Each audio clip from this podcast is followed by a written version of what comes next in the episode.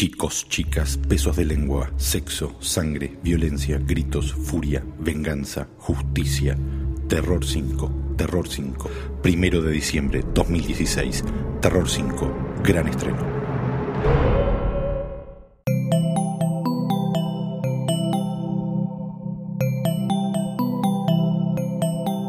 Estás escuchando Posta, Radio del Futuro.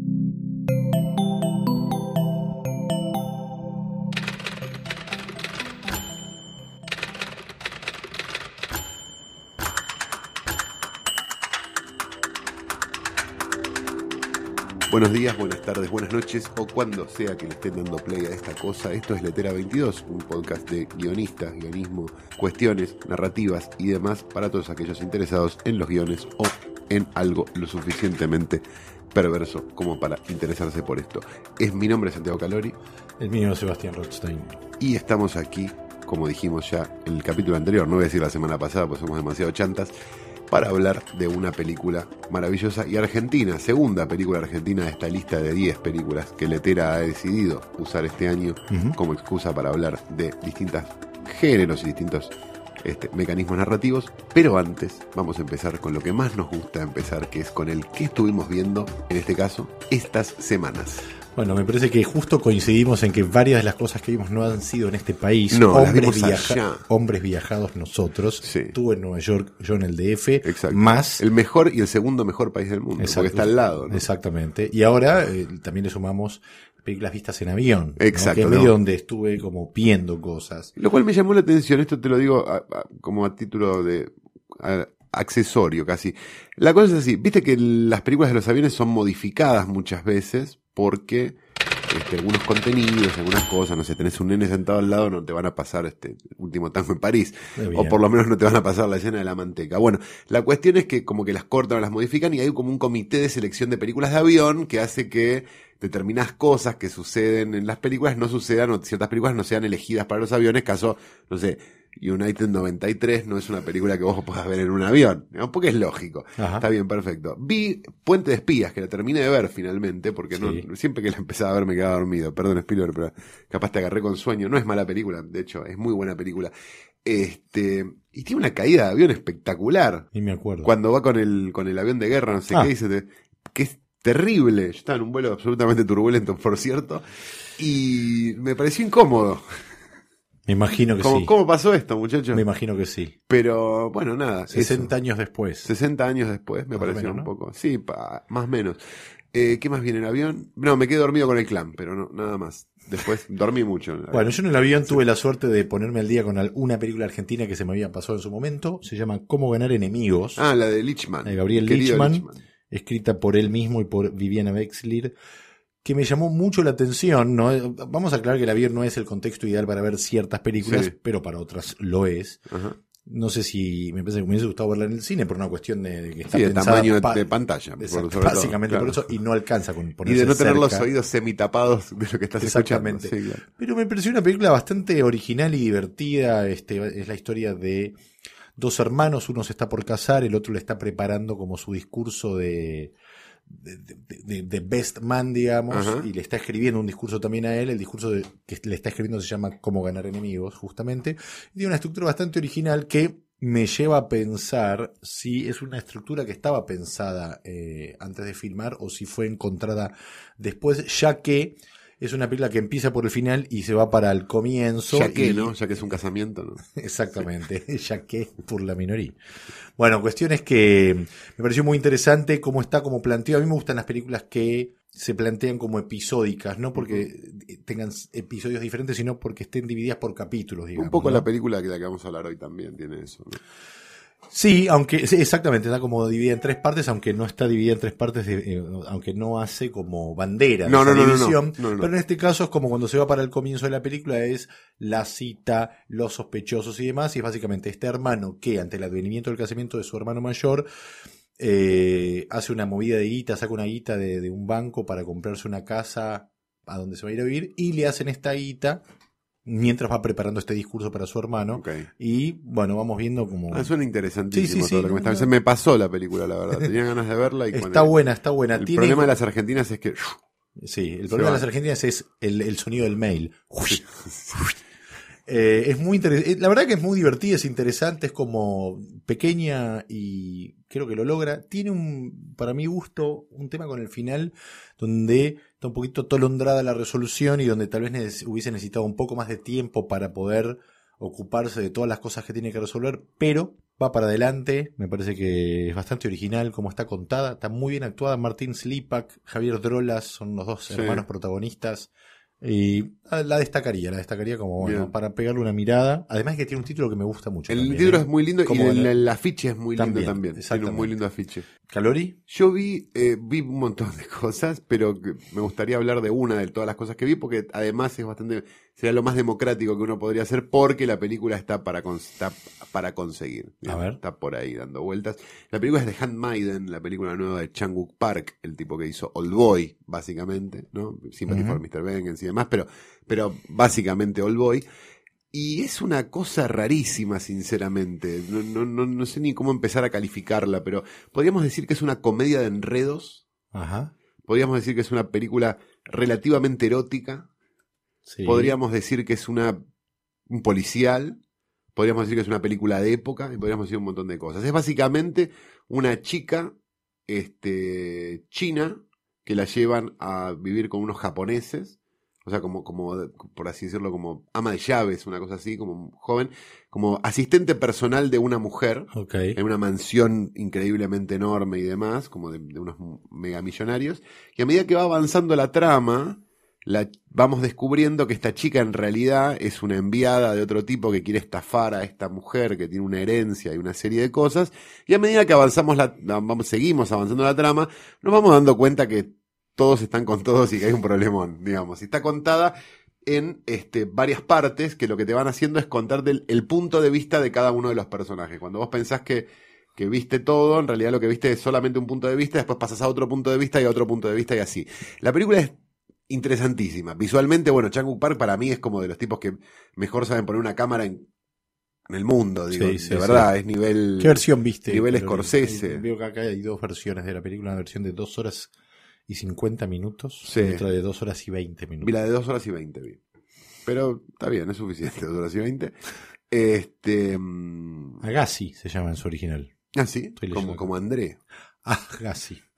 Este, la verdad que es maravillosa, digo, si tienen la oportunidad de verla, deberían tener la oportunidad de verla si tienen una conexión de internet, no es tan No sé complicado. si eh, en la programación de Mar del Plata está la película, todavía no la revisé de No sé ni si se va a estrenar tampoco, porque debería poderse estrenar teniendo en cuenta que, digo, Old Boy, Sí, que- Old Boy. del director de Old Boy, mal que mal, al Patio Bullrich la podrías poner, ¿no? No Tranquilamente. te cuesta nada, dale. Tranquilamente. Me gustaría mencionar otra película Por más que vi. Dos sí. en realidad. Estamos para Una- eso, Roste. Dos más y de mi lado. Sí. Una Después Banchero lo corta todo esto. Sí, por eso, pero esto es para que lo escuche para sus oídos solamente. Una es la segunda parte de Now You See Me, llamada de forma muy original Now You See Me 2. El del asiento de adelante mío en el avión la estaba viendo. Bueno, es una de las cosas más ridículas que vi, como que La 1 ya era bastante es, de los es absurda, es, es ese, no tiene medio gollete. Lo increíble de esta segunda parte es que lo intentan de vuelta con un super elenco, ¿no? Ajá. Estamos hablando de Woody Harrelson, Mark Mark, Ruffalo, Ruffalo, Michael. Caine, Morgan Freeman, Antonio eh, Grimao. el, eh, claro, grandes valores, este, y está Jesse Eisenberg, ¿no? El, Sí, claro. el, chico Facebook.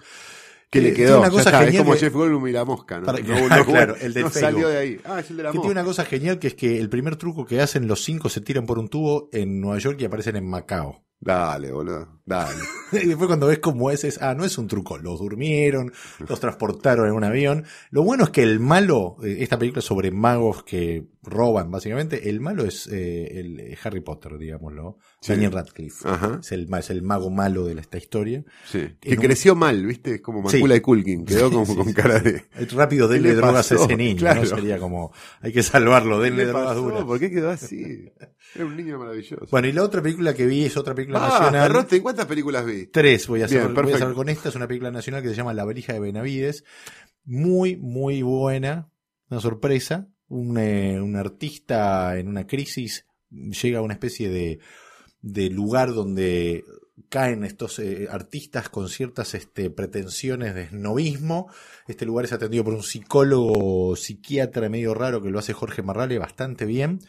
Y bueno, ¿por qué este hombre está ahí y qué lleva en esa valija? Serían las preguntas Ah, que me uno se interesan hace. esas a Muy interesante. Eh, no, creo que se estrena el año que viene. La pude ver en, en este festival donde estuve en el Morbio, en el México, en el DF. Porque fuiste con tu película, Rostri. Sí, que se pero estrena bueno. el primero de diciembre. Primero de diciembre y antes se da el Mar del Plata. Y que tiene un tráiler de la concha de la lora, hay que decirlo. Se agradece. Y los que la vimos, ¿eh? sabemos que es una de las cinco películas del año. 25-26 de noviembre, ya que me tiras este centro, Festival de Mar del Plata, Aldrey 5, Bien. por la noche. Ahí y también está 5. Los Ganadores, ¿verdad? La película de nuestro Otra gran película. Sí, gran película que también Esa pude tengo ver. mucha expectativa porque no la vi todavía. Bueno, ya no te va a defraudar. ¿eh? Eh, los ganadores, película de Néstor Frenkel, que ya hizo varias películas como Amateur, Buscando a Reynolds. Reynolds, Construcción de una ciudad, El Gran Simulador, que es la película de René Laván, El Mercado, un documental sobre el mercado del abasto. Y Vida en Marte, su única película Marte. narrativa. Exacto, grandes documentales, imperdibles. Sé que me parece que se nos está escapando alguna, pero, pero Puede bueno, ser. y los ganadores también. Hizo muchas películas, Sí, se estrena en, eh, en el Festival de Mar del Plata, creo que el primer fin de semana, para los que estén ahí, pueden pispear eso. La película de la que nos vamos a ocupar esta semana es una película argentina de Damián Cifrón del año 2003 que se llama El fondo del mar. La primera película de Cifrón, la película que hizo después de hacer creo la primera temporada de Simuladores, si no estoy loco. Creo que eh, la, eh, la filmó o durante, pero hay una se cosa... terminó estrenando después, ¿no? Sí, después, y creo que volvió a filmar una escena, porque yo vi una versión en el Malva, cuando se preestrenó ahí, Ajá. que tenía una escena cerca del final que en el estreno comercial no la tenía y tenía otra en su lugar, de la cual en todo caso hablaremos cuando lleguemos a ese momento. Exacto. Pero, o sea que creo que la, sí, la filmó antes y la terminó Estrenando después, con el éxito de, ¿no? Del Exacto. director de. Exactamente. Está bien, bueno, suele ocurrir ese tipo de cosas. La película eh, cuenta la historia, básicamente cuenta la historia de un joven, veintitantos, ¿no? En ese momento, un Ezequiel 25. Toledo, un- Exacto. un joven Daniel neurótico. Sí, rápidamente. Neurótico. Sí. Con dos amigos neuróticos también. Que tiene una novia y que tiene una relación, digamos, por así decirlo, tirante con ella, ¿no? Tiene una relación de Hay tipo- mucho control sobre el ella. tipo de relación, digamos, que termina mal siempre, ¿no? Sí. O que está por terminar, digamos, uno lo nota como, como en esa etapa, Sí. digamos, de, de- como de final de relación, ¿no? Donde el tipo, uno lo ve y dice, bueno, a priori, digamos, cuando uno le empieza a escuchar a Toledo hablar con su novia, dice, este tipo es un pelotudo. Eso eh, está muy bien eh, contado. O sea, lo que tiene el fondo del mar es un guion medio que es un relojito. Perfecto. Muy bueno. Diría que para lo que era el cine en el 2003 y para lo que vino después también era un guion de esos que yo siempre menciono que se nota que hay un guion. Sí, y claro. para mí es algo bueno eso. Y algo que no pasaba, en, sobre todo en 2003, ¿no? No, Acá. no, vos- no. creo- haciendo memoria creo que... No hay ninguna película con tercer acto de 2003, salvo No, salvo parece. que, sí, salvo que te alejes de, de las, de las películas de Campanella que lo tienen, Bueno, más no, allá no, de los no, gustos personales. No, no, no, más vale. Lo tiene, pero para lo que era un cine como de un director joven, digamos, eh, De tenía... un director que podía ir a festivales, digamos, como de ese tipo de película, con ese corte, una película chica para festivales, Sí. creo que es la única con tercer acto. Este. Puede ser, no se me viene ahora a la cabeza, pero es muy posible que sea la única, no solo con tercer acto, sino con una construcción de la historia muy apoyada en, lo que guion propone. Para empezar, se y, con un, y con un concepto me parece muy mainstream del- del- de la cuestión narrativa, porque digo, es una película muy cercana a otro tipo de, a un cine muy americano de un Sí. tipo persigue a otro y le caga la vida, digo, Sí. como ¿qué tal Bob? Digo, como Sí. Cable Guy, digo, ese tipo de película, puesto en el contexto de una película, podríamos llamarla indie, porque no deja de Sí. ser una película muy chiquita. Sí, eh, la película arranca en una clase de buceo, que es una clase que va to- que está tomando Ezequiel Toledo, y cuando la clase se termina, eh, eh, en una eh, en una escena que es muy interesante como está presentado, la cámara se que se van todos a ponerse el traje de buzo porque están practicando están Para a- salir al para día salir siguiente a, a a Puerto, Madryn. exactamente. Eh, él se queda, él no se va y, y la cámara se va acercando lentamente hacia él, que está de espaldas a nosotros y la única luz que viene proviene de la pantalla que tiene delante, que es donde estuvieron viendo unas diapositivas, donde se nos explicó un poco La historia del buceo. la historia del buceo, la mitología que rodea el buceo. Él está llamando a su chica, que se llama Ana, Ajá. con la cual notamos que esto que decías recién, Hay una cosa tirante. hay una ¿no? cosa tirante y una cosa de, mucha, de, de- de mucho control sobre el vínculo. Eh, Es como esas relaciones, uno siempre tiene un amigo que tiene ese tipo de relación, como ¿estás bien? Sí. No, no estás bien. ¿Qué te pasa? No, no, ¿Te pasa algo? Te No, no, pasa algo y empieza una pelea, ¿no? Exactamente. Bueno, en, este, en este primer llamado lo que entendé, lo que se nos instala rápidamente es que ella, es que él eh, no está cómodo con que ella vaya a una, a una especie de reunión de trabajo que es de noche, que es más bien una presentación que hace su estudio de abogados que se llama Lichman, Igid y Asociados. Exacto. Eh, Hay mucho apellido de gente conocida Sí. De casi cualquiera de nosotros en la película. Después, mientras él está como cuestionando que ella vaya a esta reunión de noche, diciendo, pero es una- un clásico es, si es una reunión de trabajo, ¿por qué es a la noche? ¿Por qué no ir con vos? Pregunta por su mejor amiga que se llama Paula, si ella va con su novio también. No, Paula se peleó con su novio. Es como, va Exactamente. como haciendo foreshadowing de un montón de Exactamente. cosas todo el tiempo. sí. Bueno, mientras este diálogo se sucede, eh, la, la- la historia, hay un corte y nos vamos a lo que yo llamo el plano a lo ventana indiscreta, que es una especie de plano secuencia que va recorriendo diferentes elementos de la casa de esta pareja, entre los cuales vemos desde, supongo que gustos personales de cifrón, eh, libros, este, de muñequitos y demás, pero cuando empezamos a ver las fotos de la pareja, Todas tienen una particularidad que es básicamente que el personaje de Ezequiel está siempre abrazándola a ella, como no te vas a ir de acá. Y me parece como un detalle muy interesante, como para ir también presentando, bueno, cómo es este Al que suponemos, digamos, si esto fuera una situación, digamos, no llega a esa situación, pero digo como de víctima y victimario, él sería el victimario, ¿no? Exactamente. En lo, que, en lo que estamos contando hasta ahora, que esto es lo interesante también que tiene, que es como ese cambio que vamos a ver dentro de un rato. Siempre una pequeña, un pequeño práctica de buceo debajo de la pileta donde hay unos acordes musicales que nos remiten directamente a los simuladores, Sin que duda. también es como simpático de ver ahora. También se nos anuncian un par de detalles que parecen como, que eso es lo genial que tiene este guion. Cosas que son problemáticas de esta pileta y de esta, de esta clase de buceo que van a jugar mucho más adelante. Más que adelante. básicamente que se va a vaciar la pileta y hay una especie de enojo de- del líder de, de estos buceadores. El padre de Palomino, el maravilloso. padre de Palomino que dice, ¿cómo, Valenzuela, que es su empleado, actuado por Daniel Valenzuela, y dice, Valenzuela, ¿cómo arreglaste para que vacíen la pileta hoy cuando nos estamos por ir en menos de 24 horas a Puerto Madryn? ¿no? Un dato como irrelevante todavía, Sí. Que luego va a jugar de alguna forma, y también le informan a Ezequiel Toledo que... Bueno, da un dato muy importante que es 24 horas, ¿no? bueno, eso sí, y es, le- lo que va, que es el tiempo que va Sí. a demorar esta película en, resolu- resolverse. Y le avisan a Ezequiel Toledo que su compañero de habitación se es el señor Nakatomi. Nakatomi, sí, para Otro guiño para los que... Que vieron Duro de Matar, sí. Exactamente, para los que vienen de matar. Eh, queda muy en claro en los primeros, digamos, 10 minutos de película que él es un psycho, que Ezequiel Sí. Toledo es un psycho, que la super controla a ella, pero no es un psycho porque sí. Lo que vamos a ir descubriendo es que este tipo es un inseguro con respecto a su propia vida. Exacto, y- que es lo cuando lo revelamos, cuando lo revela cuando se junta con los amigos, que es ahí nomás, cuando él va a la facultad y demás, ¿o no? Él tiene, exacto, yendo a la facultad tiene esta discusión con, su, con, con Ana nuevamente, en la cual eh, él demuestra esta inseguridad permanente de él quiere ser, quiere, es- quiere ser arquitecto, ella trabaja en un estudio de arquitectura y su temor es que los compañeros de ella, los otros Sean mejores que él. sean mejores que él. Claro. En el viaje, él queda un poquito tenso cuando llega a la ciudad universitaria, quiere fumarse un pucho, abre una caja de fósforos, la abre al revés, se le caen los fósforos. Detalles que en ese momento cuentan su estado anímico, Y que pero, después van a ser muy importantes. pero, claro, es una acción que después va a tener un, un rebote, que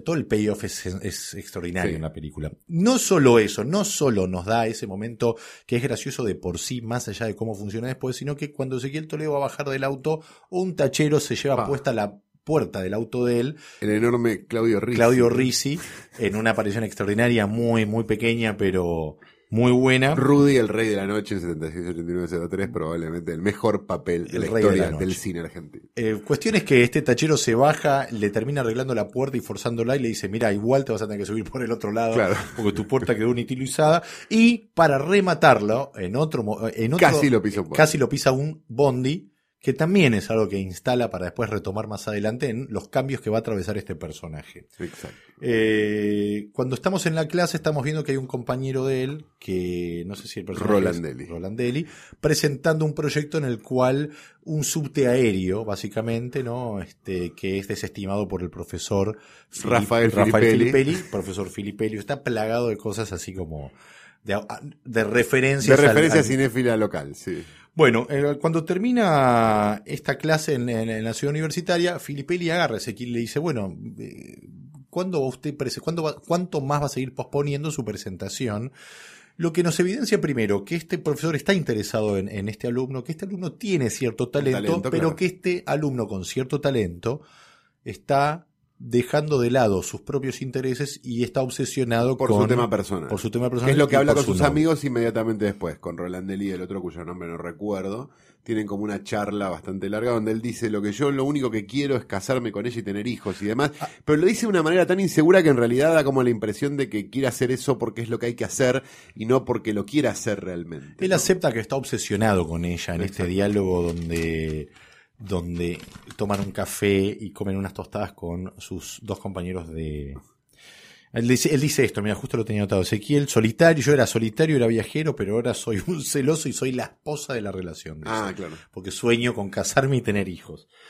Bueno, cuando llega a su casa, y acá eh, seguimos en lo que podemos llamar la primera parte de la película. Exacto, y lo que nosotros pensamos de él, ¿no? Digo, Exacto. porque cuando llegamos ahí lo que nosotros encontramos es que llega a su casa, está ella, No, están la las llave llaves está puestas, puesta, Exactamente. él toca timbre, ella le abre, tarda en abrirle, Sí. y cuando le abre está muy No, ella distante. antes que le abra le dice, pero no te ibas a dormir a lo de tus amigos. Le dice, sí, bueno, ¿qué, qué A lo de importa? tus viejos. A lo de tus Sí. viejos.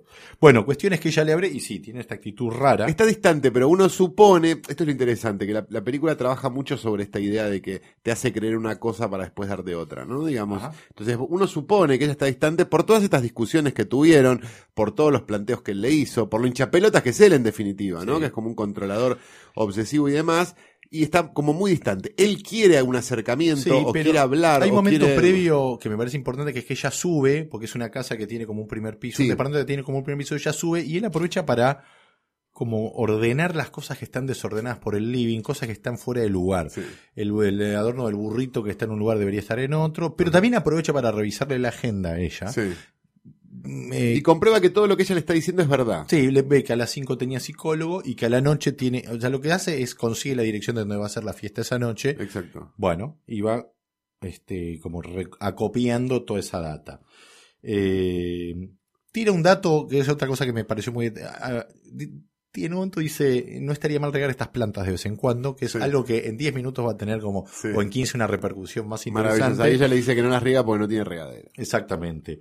Este, cuestión es que ahí sí él sube y tienen un encuentro en el baño donde ella se está lavando los dientes y él la empieza a manosear como con de una manera, pero incómoda. Sí, ¿eh? casi Es como forzada, ¿no? Muy forzada. Vos notás que ella no quiere estar en esa situación. Y, y es como muy. Es, es incómoda porque uno está pensando algo de él, ¿no? Sí, Digo, él hace una cosa muy elemental que es muy graciosa, que él empieza a contar de sus compañeros de buceo y les habla de dos, de dos chicas, chicas, de dos que son hermanas que divertidísimas. son divertidas con un pobre intento de dar celos que, Sí, que a ella, no le importa nada. absolutamente nada. Es maravilloso. Eh, Van a la habitación. sí, Ella insiste con ir abajo a tomar un té. Él le dice que no. Además, hay como unos arrumacos, no sé qué, no sé cuánto. Ella se va a preparar un té. sí. Él, Cuando se queda, él se queda ahí arriba, empieza a ordenar, ordena sus zapatos Primero, de sí, vuelta. prende la tele Sí. ve una- sigue viendo como una especie de documental sobre los pulpos y los pulpos que buscan enemigos, que empieza como a tener un paralelismo con él, como que vos ves que está buscando, al- él está buscando descubrir algo Sí. lo va, y lo va a conseguir en breve. En- Pero ella vuelve a subir, eh, se sienta en la cama con él, empiezan de vuelta los besos. Como ella, con este intento, claro. ella está fría, se angustia.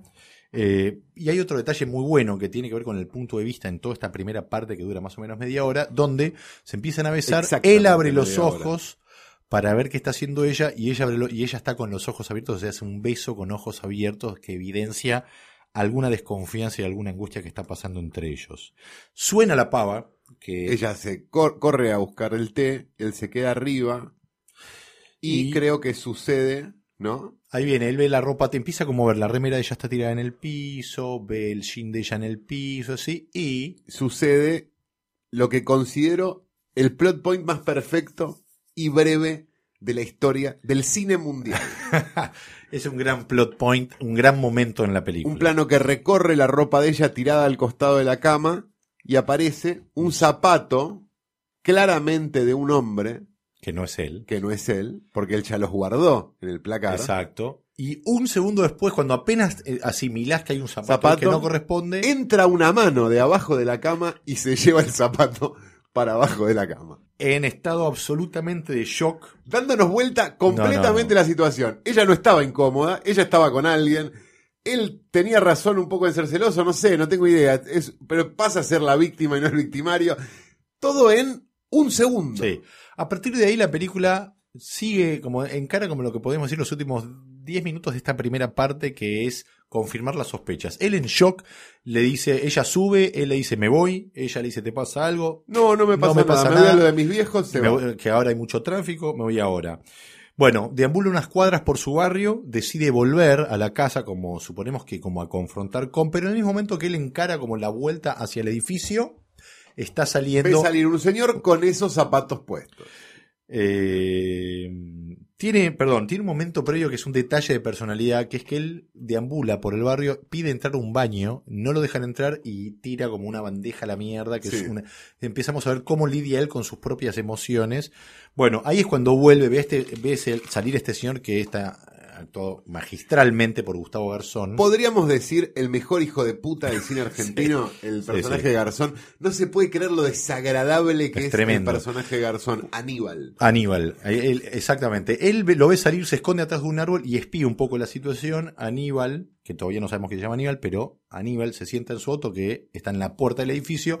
Aníbal piensa algo, baja y Ezequiel lo empieza a seguir. Le van, Aníbal se mete en un supermercado, compra una regadera, que Sí. eso es el detalle genial de, eso quiere decir que estuvo atento a todo lo que también se discutió, antes, mientras antes él estaba escondido abajo de la cama.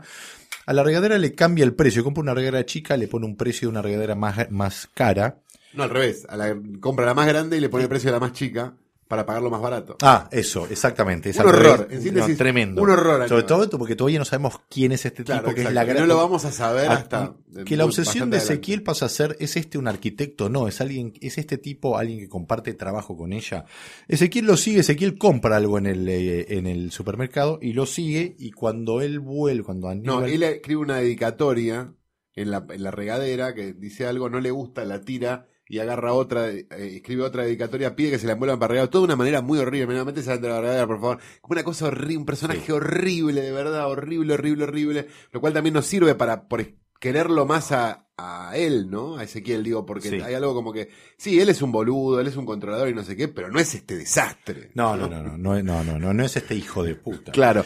Eh, la nota, Entonces, la nota en- él recoge la nota que él tiró, como para no sé qué, decía algo así como para que alguna vez puedas encontrar a alguien, como era algo, algo como que, que te, que- que te te merezca, merezca. una cosa así, tuyo, A. Ahí tenemos ese Ahí dato. sabemos que se llama con A, pero no sabemos cómo se llama. Bueno, él lo sigue de vuelta al Lo sigue de edificio. vuelta, llega al edificio, entrega la regadera y hay algo muy, muy lindo y muy inteligente de guion, digamos, de construcción de escena, que es que él la llama a ella, ella lo atiende, él le dice que está en la, en la, en la Panamericana, no me acuerdo dónde, y ella le dice, para, tengo un llamado. Y nosotros vemos al mismo tiempo que, que el personaje de Aníbal, Aníbal. está llamando por teléfono a alguien.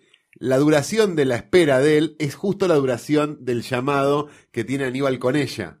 Exacto. Cuando él le pregunta quién era, ella le dice mi mamá. Con lo cual él termina de confirmar absolutamente todo. de que este es el tipo que estaba bajo de la cama porque tiene los mismos zapatos, le compró una regadera y habló ese periodo de tiempo. O sea, está contado de una manera tan perfecta, digo, Ella- tan visual, si lo querés ver de Sí, alguna sí, manera, sí, que, absolutamente. que lo, que lo hace perfecto en la construcción. Ana baja, Digo, para, para, para Sí. los que estamos obsesionados con cómo se construye una escena, ¿no? brillante. Ana baja, Aníbal le da la regadera de regalo y mientras están ahí como charlando y parecen entrar en una especie de discusión o algo, A ella la pasa a buscar Paula, que la venía a buscar para ir a la fiesta. exacto, Ezequiel noche. tira un sallé de leche sobre el parabrisas del auto de Aníbal, que Aníbal cree que es de algún chico haciendo una que había travesura. comprado en el, en el supermercado mientras perseguía a Aníbal.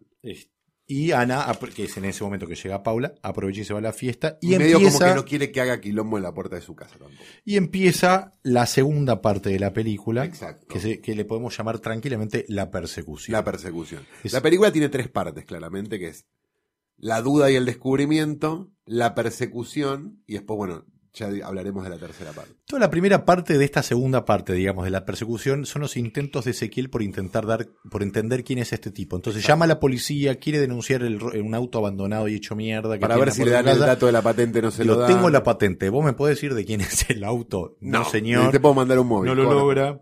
Eh, y viene un Una momento- muy buena utilización también, perdón, de los celulares en esta película, digo, porque es una época muy, muy primaria de los celulares. Es como cuando Recién aparecía el teníamos nuestro primer celular prácticamente, diríamos. Un momento ¿no? que los agarra un semáforo y aprovecha a Aníbal para bajar y limpiar su parabrisas que todavía tiene restos de leche y se genera una situación que también va a tener una repercusión más adelante en lo que va a ser el cambio que va a experimentar Ezequiel, que es que mientras eh, Aníbal está limpiando el auto se libera el semáforo en verde y el auto que está atrás de Aníbal le empieza a tocar bocina y le dice, dale, correte. Y Aníbal, en este villano extraordinario que hace, lo Se mira, queda parado, se queda parado mira. y le dice, "Ba- bajate. Y se va como, te cago a tromp- andate, si- o te bajás o te vas, le dice. O te bajás o te vas. es la frase que después va, a vol- va a ser Va usada usada nuevamente. Bueno, finalmente el hombre del auto que toca bocina insistentemente se va. Esto lo ve todo Ezequiel, ¿no? El hecho de que el auto esté sucio de leche hace que Aníbal lo tenga que ir a lavar Exacto. para volver a su casa este, eh, de forma impecable. Y ¿Cuánto se vale genera- el lavado? 12 pesos, 12 15 el completo. 15 pesos que lo lavan con agua mineral. Es horrible, Aníbal. No, no, es tremendo. Es horrible, es maravillosamente horrible. Bueno, lavan el auto y mientras lo Se espera, persiguen adentro del lavadero automático, por decirlo de alguna manera, como que los dos se los meten. dos y esperan los dos se van a esperar un café. a al un café, al café del lugar. Aníbal en un momento eh, creo que va ve que lo están lavando con cera y va a putear. Te dije que con cera no, a la puta que te parió. Y deja el celular arriba de la mesa. El, Ezequiel corre hasta la mesa, se llama a sí mismo y puede tomar el celular, el teléfono del, digamos, el teléfono de Aníbal y tenerlo. Ya teniendo el teléfono de Aníbal, Ezequiel eh, con su celular, en su, eh, con su propio celular nuevamente en su poder, escucha lo- los mensajes que tiene Ana en su celular. Exacto. ¿no? Y escuchamos que la madre de Ana le deja un mensaje a Ana diciéndole, ¿ya le dijiste a Ezequiel? Bueno, contame cuando le digas. Y otro mensaje que es una voz que dice, ya tengo su presupuesto para los dos viajes a África. Exacto, viaje de dos personas. a Viaje de dos personas a África. Esto hace que Ezequiel se vuelva todavía más loco. Exacto, esta me va a dejar y se va a ir con este desagradable a África. Escucha un llamado que hace Aníbal a un amigo donde, donde básicamente cuenta a la pendejita que se garchó, ¿no? Divina, con su inocencia y mi experiencia es un descontrol. No, al novio nunca lo vi, no sé cómo es, que es un dato importante para que él lo pueda seguir tranquilo. Y después también tiene como en el medio, no sé si es ahora, justo ahora, pero viene también hablando, habla con alguien que evidentemente es la mujer y la trata como el culo de una manera terrible. Si quieres comer, come, no sé, estoy en la calle. No, como una cosa que es un horror, ¿no? De verdad, es que es como el, el peor, No, es peor tremendo. persona del mundo. De vuelta en la calle, de vuelta en la persecución, ahora con Ezequiel, con su celular y con el teléfono de Aníbal. Lo empieza a llamar llama y no le habla. Pero después del, del- del segundo o tercer llamado, le, le, le dice... Le empieza a tratar de sacar información de una manera Sí, muy hola, torpe. ¿qué haces tan- Encontré este teléfono, vos ibas a yoga, ¿no? Entonces, ¿vos qué haces? Le dice, como todo el tiempo le trata de sacar a qué se dedica y él nunca le termina diciendo a qué se dedica. Que esto es muy importante en la película. Después va a volver a pasar y también va a volver a no decirle a qué se dedica. Eh, todo esto confluye en una estación de servicio donde Aníbal va a cargar nafta y aprovecha también para comprar algo en el mini Cambiando market. de vuelta el- el- el- unas aceitunas pequeñas por unos picles grandes. ¿no? Exactamente. Ticket. Y ahí empieza como a ponerse un poco más densa la cosa, porque Ezequiel lo que hace es, primero le rompe una luz trasera, Las dos luces traseras. sí, después de echarle nafta rompe la segunda. Exacto, le tira nafta en la parte del baúl Le tira nafta en el baúl, afuera del baúl, y le rompe la otra luz. Y, se- y cuando arranca Aníbal, arranca atrás de él. Exactamente. Empiezan a perseguirse, parece que lo pierde, finalmente Aníbal se detiene en una barrera, vuelve a hablar con su mujer y dice, no sé, estoy a siete cuadras, no sé, le corta. Estoy acá en la barrera, y en la barrera es donde Ezequiel agarra su caja de. La caja de fósforo que se le había volcado al principio del, que del- ya la, la había, película. que, la- que ya la había juntado, pero cuando la abre, la vuelve a abrir La a se le vuelven a caer los fósforos y empieza una especie de cosa muy torpe de prendo un fósforo, lo tiro para que prenda. Graciosísimo. El primero le erra, el segundo cae adentro y casi se prende su propio auto, el tercero le vuelve a errar y el cuarto efectivamente cae sobre el baúl y, Y, empieza, a prendérsele fuego el baúl. Mientras Aníbal sigue hablando por teléfono y puteando a alguien. A su mujer. Bueno, cuestión es que Sale Aníbal, le toca bocina, sale Aníbal, va a tratar de cosas, y Ezequiel salva la situación con un matafuegos que tiene ahí en el auto y le apaga el incendio y le dice, no, pero no te... Hola, yo- No, le dice, pero hola, mi nombre es Jorge Toletti, le Sí, dice Ezequiel Jorge Toledo. Toletti, soy contador. O Y vos- por el estilo, tu o nombre- escribano. y vos cuál- ¿Cómo te llamas y a qué te dedicas? Claro, sí, como si te acaba de incendiar el auto, qué mierda te lo voy a decir. No le dice nada. No, y le dice, él "Te le ofrezco- empieza- le- y él lo te empieza a denunciar de una manera muy ridícula, que, que- que es obvio que no va a pasar, que le dice, te ofrezco, te, te llevo, le dice, te, Te llevo, llevo no, no se va a calentar el auto, lo vas a fundir. Abre la puerta del acompañante para que se siente y, y ve que hay Aníbal un ve montón de fósforos en el asiento. que Aníbal es muy bueno porque eh, da la sensación que ahí entiende perfectamente quién es este flaco y entra en un territorio de textos donde Aníbal dice cosas como, "Eh, escúchame, flaco, eh, ¿por qué no me dejas tranquilo?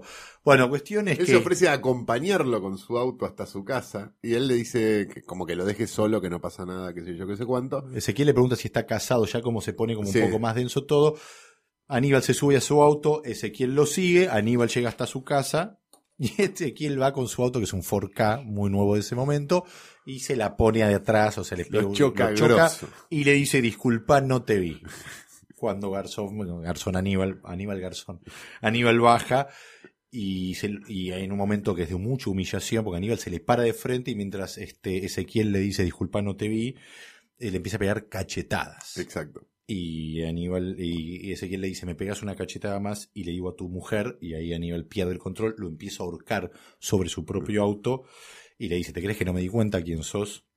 Este, Ezequiel saca una regla T, Sí. como es arquitecto, y lo amenaza hasta que aparece un guardia del barrio privado o de la zona donde están. Que con un palo golpea un auto y Ezequiel se, se, Ah, exacto. se, se pone mal y se va.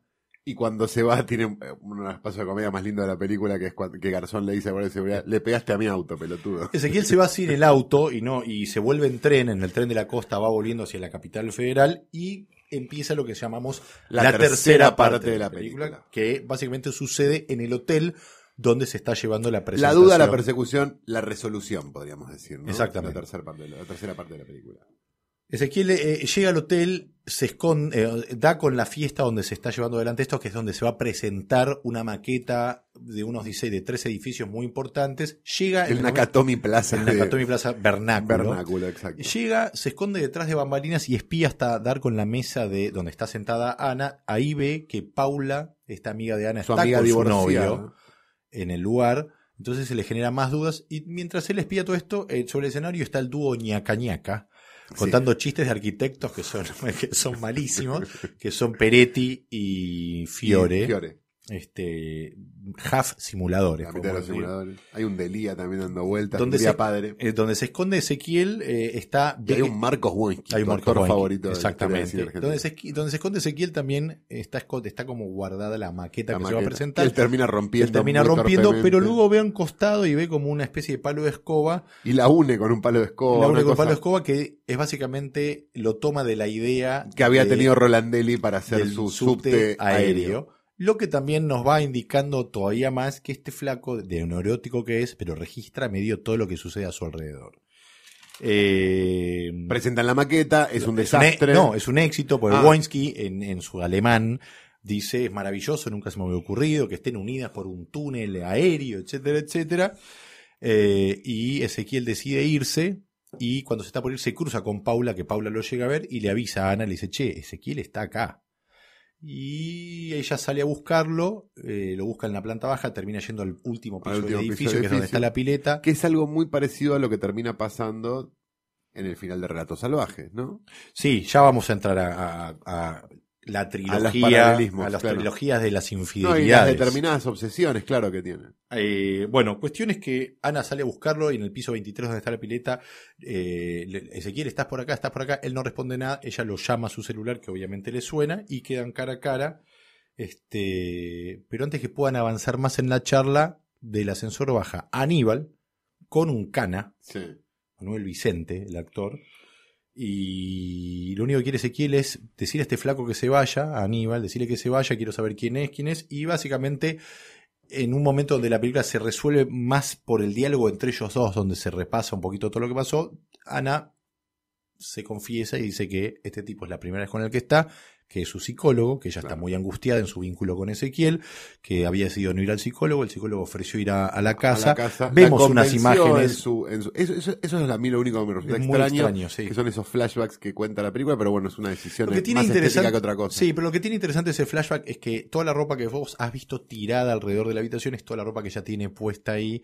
Y vos ves el momento previo al beso que se, que se dan, que es ella hablando angustiada, que no la escuchás.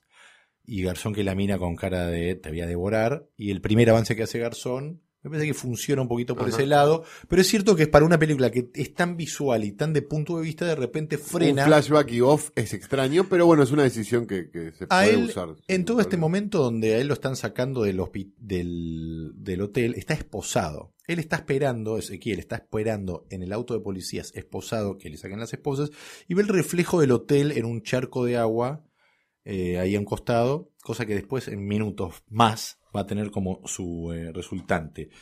Eh, bueno, Avanza el tiempo. Básicamente, cuando pasan todo en limpio, lo que le queda muy en claro a Ezequiel es que este tipo no era un compañero de trabajo, No. era un psicólogo. Él agarra y se va para Puerto, o sea, va a, su- a la escuela de buceo donde en horas más va a ir a Puerto Madryn porque está Llega abrumado. demasiado temprano. Tan abrumado está, abre- se viste de, de- De de buzo, buzo. y se tira en la pileta como para ponerse en forma. Y la Pileta pi- que no tenía pileta agua. está vacía, como ya fuimos informados al comienzo. Se rompe el brazo Tremendo palo. y no puede viajar a Puerto Madryn. Ahí viene. Pero la, fo- la imagen esa del agua y el hotel lo inspira para terminar su proyecto de la facultad. Como No que pone toda su libido sí, y toda su obsesión que antes la tenía. separación. Eh, Exacto, toda la separación le pasa por el lado de terminar este proyecto para la facultad. Hay un momento en el palo que él se pega, hay, una insone- hay un momento de ensoñación donde él, eh, eh, entendemos que está como inconsciente en algún lugar y está soñando un poquito con este vínculo, donde, a diferencia de lo que vimos en las fotos del comienzo, donde él la está abrazando, es ella la que está aferrándose a él, son imágenes en movimiento, donde él mira el mar como anhelando algo y ella como abrazándolo como, como que desde la fantasía de él, ella siente que él es el que se está yendo. Exacto. Cuando se despierta en su casa, vemos que tiene el brazo en- enyesado, que está separado y que se dedica a avanzar en su tesis tan Hay una caja con las cosas de ella. Exactamente. Y se dedica a sacar fotos y a diseñar finalmente Este hotel que este tanto hotel submarino que cuando lo presenta hay un plano de Filipelli que lo mira como este, Bien, pibe, bien. no me había equivocado. Sí. Y la presentación que él hace básicamente es un hotel para abusos, un hotel bajo el agua. Cuando sale de, de- de- de- de la universidad universitaria, él va en su motito, frena en un semáforo, un colectivo atrás le empieza a tocar bocina, y acá empezamos a ver baja con su regla cómo T. todo vuelve, cómo todo lo que él siempre registró, como el hotel en el charco de agua, como Garzón, como el personaje de Aníbal se para ante los demás, hace lo mismo, se baja con su regla T y le dice o te bajas ¿Acaso o te, te vas? Ah, o te, te vas, sí. y el colectivo obviamente Se se, va. va. Lo que nos da a entender que, bueno, algún tipo de valentía. Y tuvo un crecimiento ese personaje, ¿no? Exactamente. Digamos, Y a los el- golpes. El epílogo es en Puerto Madryn, Finalmente, cuando ya tiene el brazo bien. donde creemos que él está un poco mejor, sin embargo sigue chequeando mensajes, tiene un mensaje de su madre que la pasa por arriba, o sea que ni lo escucha completo, tiene una oferta de trabajo, lo que entendemos que esa parte está resuelta, tiene un mensaje de Ana que le que básicamente le dice quería saber cómo estabas, llámame si querés, como que podemos entender que tiene para elegir a su disposición. Y unas chicas también con un las mensaje que muy perdón, un, mes- un mensaje que escucha dos veces, pero la segunda vez que escucha el mensaje eh, ya le empieza a prestar atención a tres chicas que se están acercando a esta cabina telefónica. Él está vestido de buzo, corta, se va, una de estas tres chicas entra a la cabina y le dice, "Che, te Te estás dejaste olvidando." la tarjeta, una cosa Y muy hay de una la especie época. de diálogo muy eh, Como risueño. Chichonero que ella le que- ¿Cuántos años tenés? Le dice 21 y él le dice, "Yo tengo 26, pero soy muy inmaduro." Y se genera, no es que vayan, que- ah, no es que quedan en nada, pero vemos que Lo ves curado a él. lo ves curado y flirteando con una Exacto. chica nueva. Y Termina el grupo de buzos y Palomino que no hace buceo porque tiene un problema en el oído, que eso es maravilloso. Da clases pero no puede bucear. mira, eh, mira a sus Mira discípulos. a sus discípulos y le dice, bienvenidos al mundo mineral. Exactamente. Entran todos al mar y termina y la termina película. la película El fondo del mar, que tal vez en ese momento no se notó tanto, es una película que se nota que es muy personal. Hay un tema con la, el tema de la infidelidad. Sí, que está en las tres Está en películas las de tres. Cifrón. Está en Tiempo de Valientes, es básicamente lo que dispara el Claro. gran conflicto del personaje de Luis Luque, Y en, de, perdón, de Diego Peretti. y en Relatos Salvajes ese es el capítulo más importante que es el del casamiento. Claro, pero a diferencia de las otras dos ocasiones donde los personajes terminan creo que separados, no me acuerdo bien en Tiempo de Valientes cómo eh, se resuelve, pero sí queda claro en la última historia de Relatos Salvajes que va de una infidelidad descubierta la noche del casamiento, pero que puede salvarse y pueden seguir adelante, que eso es lo que tienen en todo caso de paso adelante en obsesión personal. Exacto, una, una, perso- una eh, visión cifrón, más positiva del problema. Exactamente, como una forma de, bueno, esto sucede siempre, Pero- la cosa es encontrar la vuelta y seguir para adelante. O sea que vemos que es como una temática recurrente, consciente o no, en los personajes de Cifrón en sus películas. También podemos eh, sacarle la palabra infidelidad y llevarlo a un territorio donde, donde, ah, donde se puede como definir como traiciones y lealtades, ¿no? Eh, me da la sensación que en el fondo del mar, esta idea del mar, del fondo del mar, de este lugar donde sentimos que Ezequiel Toledo quiere vivir, donde se siente más tranquilo, más confiado, más seguro, más en dominio de, es algo que en sus- eh, tanto en tiempos valientes también eh, el personaje de Peretti quiere vivir en un lugar de seguridad hasta que hasta que descubrimos que no es así.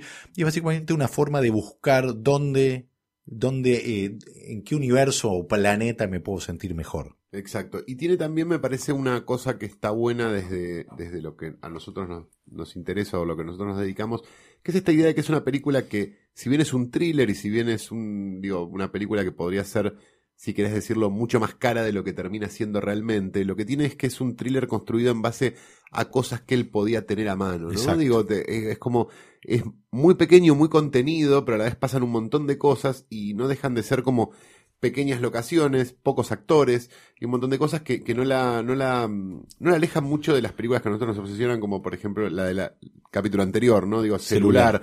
digamos, como algo que es este barato en su forma, pero que se apoya mucho en la cuestión narrativa y en los detalles para poder contar algo de una manera súper entretenida sin que haya explosiones, ni tiroteos, ni nada. Lo que- salvo lo- un choque de autos que tampoco Para es destacar un ejemplo muy, eh, muy claro, eh, podemos decir que la situación de los fósforos es muy, muy bueno como ejemplo de presentación de personaje donde vos decís neurótico, torpe, distraído. Sí.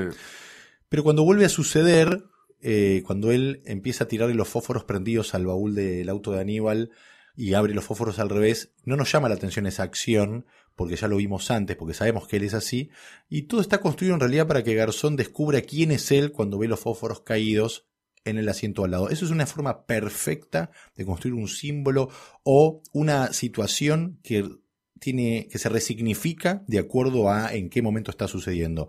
Desde este tipo es un torpe a este tipo está nervioso Sí. a esa es la revelación por la cual Aníbal va a darse cuenta quién es este, esta persona que lo está siguiendo, este Jorge Toletti o Ezequiel Toledo. Eh, está plagado de Contador momentos o estudiante de arquitectura. Y eso se puede aplicar tanto al, al hotel que se ve reflejado en el charco de agua y que él después construye, pero que está presentado en la primera escena con Rolandelli exponiendo sus ideas, plagado de momentos así. todo está, todo lo que, todo lo que se abre está cerrado. Todo. Esa es la sensación que da. digamos, Eso es algo como- que se ve en Tiempo de Valientes, se ve en Relatos Salvajes, y para poner un ejemplo totalmente ajeno al cine argentino, Duro de Matar también está construida con ese tipo de detalles. Y llegamos al final de este quinto episodio de la segunda temporada de Letera 22, no sin antes darles la tarea para el próximo episodio, que es ver qué película Rothstein. Después de hora de Martin Scorsese, año 1985, la película por encargo que obviamente se adueñó, se apropió, y una de sus grandes, grandes películas. Pero antes de terminar esto, y de, de- ya habiéndoles dado la tarea del día, vamos a hablar del momento más feliz de la vida del guionista, que es cuando entra a la página de Argentores para ver si le liquidaron ese internacional del año 1981, que todavía le están debiendo, y se encuentra en la página principal, antes de ir a la parte de cuenta corriente, se encuentra con este, una frase que le trata de enseñar al guionista qué es serlo, pero siempre con un guionista no hablando, sino con un actor, un director o cualquier otra cosa que no sea un guionista, explicándole al guionista qué es ser un guionista. En ¿Qué este dice? caso, tenemos un actor famosísimo, señor Osvaldo Miranda, ¿eh? fallecido hace, Clásico. hace, malogrado hace unos cuatro años o cinco, que dice, admiro a los libretistas, porque me imagino lo difícil que debe ser sentarse cada mañana frente a la máquina y una hoja en blanco. ¿Por qué cambian la letra entonces? Sería la pregunta. ¿Qué es lo que suele suceder? Tiene razón. supongo. Tiene razón, Tiene Osvaldo. razón. No tiene sabe razón. lo difícil que es sentarse frente a la máquina y una hoja en blanco. Sí, Sobre todo ahora que no hay más hojas en blanco. ahí va. Nos reencontramos En la próxima. en la próxima, ¿no? Vamos a decir ¿En la, la próxima, próxima semana. o en la anterior? ¿Quién te dice? no?